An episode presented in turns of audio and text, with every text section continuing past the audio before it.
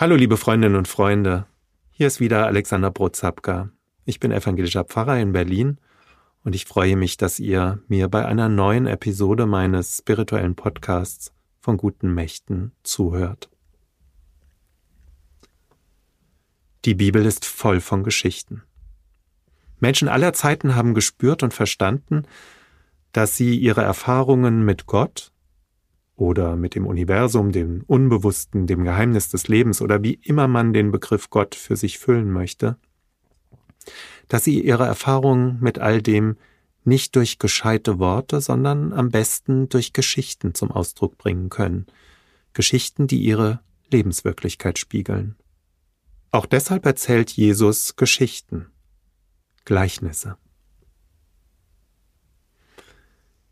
Eine der mysteriösten biblischen Geschichten möchte ich euch heute gerne erzählen, und die steht im ersten Teil der Bibel, im sogenannten Alten Testament. Ich finde sie faszinierend, weil sie, obwohl sie so alt und sehr archaisch ist, so viel mit uns zu tun hat. Davon bin ich überzeugt. Sie steht im ersten Buch Mose oder auch Genesis genannt, und erzählt Jakobs Kampf am Fluss Jabok. Jakob ist neben Abraham und Isaak einer der drei sogenannten Erzväter Israels. Ja, er bekommt in dieser Geschichte sogar diesen neuen Namen Israel verliehen. Natürlich gibt es zu seinem Kampf dort am Jabok eine Vorgeschichte, die will ich aber nur ganz kurz skizzieren. Es lohnt sich sie in den Kapiteln 25 bis 33 des ersten Buch Mose mal nachzulesen. Da steht dann, Jakob hat einen Zwillingsbruder namens Esau. Mit dem lebt er von Anfang an in Konkurrenz. Schon im Mutterleib ihrer Mutter Rebekka ringen die beiden miteinander, und bei der Geburt hält sich Jakob an der Ferse seines zuerst geborenen Bruders Esau fest. Wer selbst Geschwister hat, weiß, wie das so ist mit Konkurrenz. Die beiden jedenfalls könnten unterschiedlicher nicht sein. Der behaarte Jäger Esau als Liebling seines Vaters Isaak, der zarte Jakob, der meist bei seiner Mutter Rebekka bleibt, ihr Liebling ist und im Haushalt hilft. Die Geschichte spielt in archaischen Zeiten, mit Vorstellungen, die uns heute fremd sind. Als Esau eines Tages müde von der Jagd zurückkehrt, da verzichtet er für ein von Jakob gekochtes Linsengericht auf sein Erstgeburtsrecht, das damals sehr wichtig war.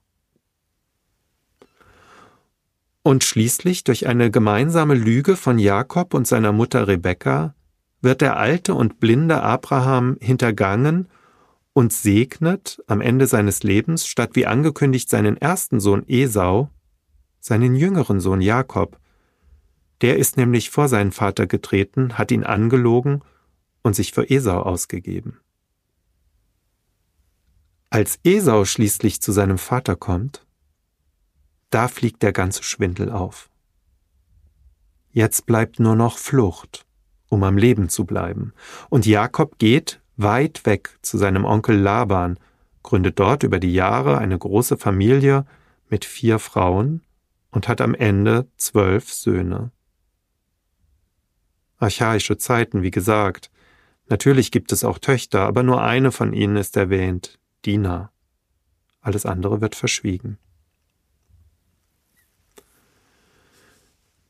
Nach vielen, vielen Jahren spürt Jakob eines Tages, dass er sich seiner Geschichte und damit auch Esau stellen muss, dass er nicht immer wegrennen kann, fliehen.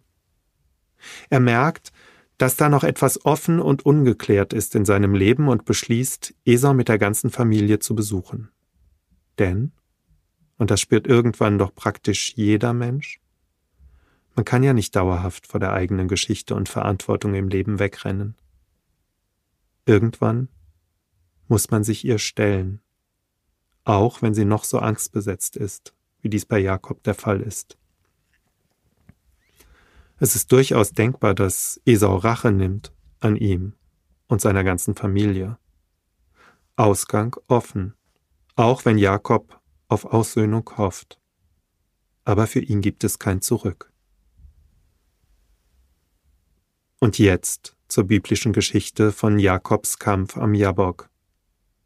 Ich lese euch die deutsche Übersetzung nach Martin Luther. Und Jakob stand auf in der Nacht und nahm seine beiden Frauen und die beiden Mägde und seine elf Söhne, später wird noch der zwölfte geboren, und zog durch die Furt am Jabok. Jakob aber blieb allein zurück. Da rang einer mit ihm, bis die Morgenröte anbrach.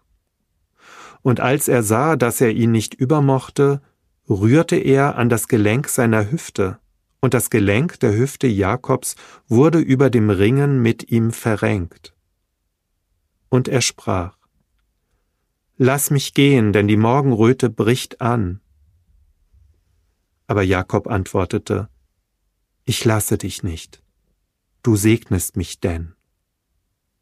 Er sprach, Wie heißt du? Er antwortete, Jakob. Er sprach, Du sollst nicht mehr Jakob heißen, sondern Israel, denn du hast mit Gott und mit Menschen gekämpft und hast gewonnen. Und Jakob fragte ihn und sprach, Sage doch, wie heißt du? Er aber sprach, Warum fragst du, wie ich heiße? Und er segnete ihn daselbst. Und Jakob nannte die Stätte Pnuel, denn ich habe Gott von Angesicht gesehen, und doch wurde mein Leben gerettet.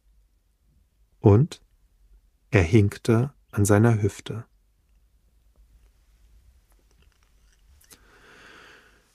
Liebe Freundinnen und Freunde, wie gesagt, eine archaische, eine ganz altertümliche Geschichte.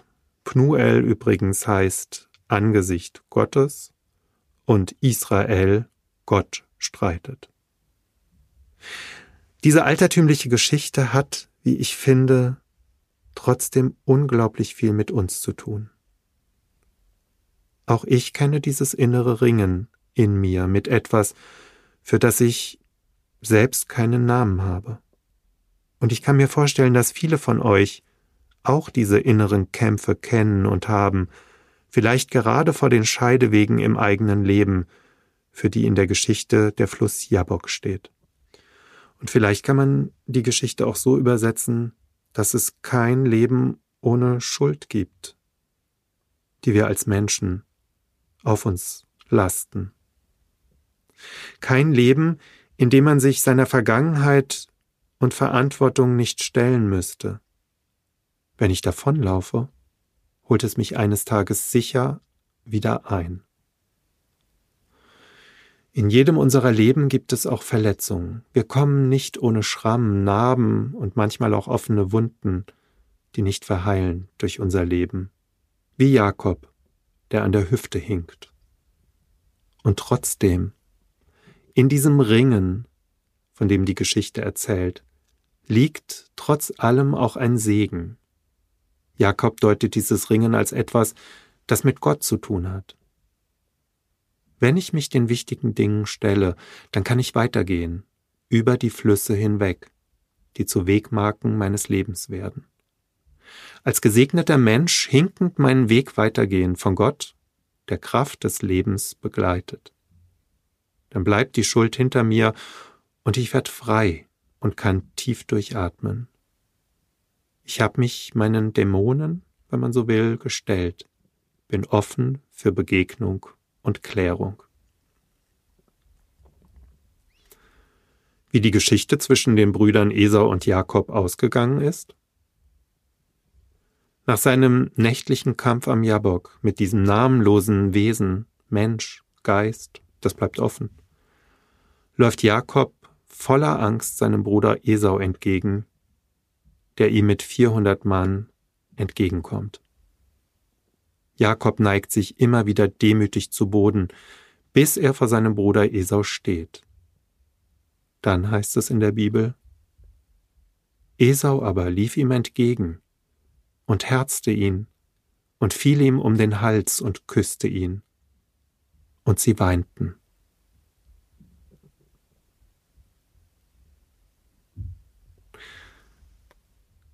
Ich wünsche euch alles, alles Liebe und Gute. Euer Alexander Prozapka.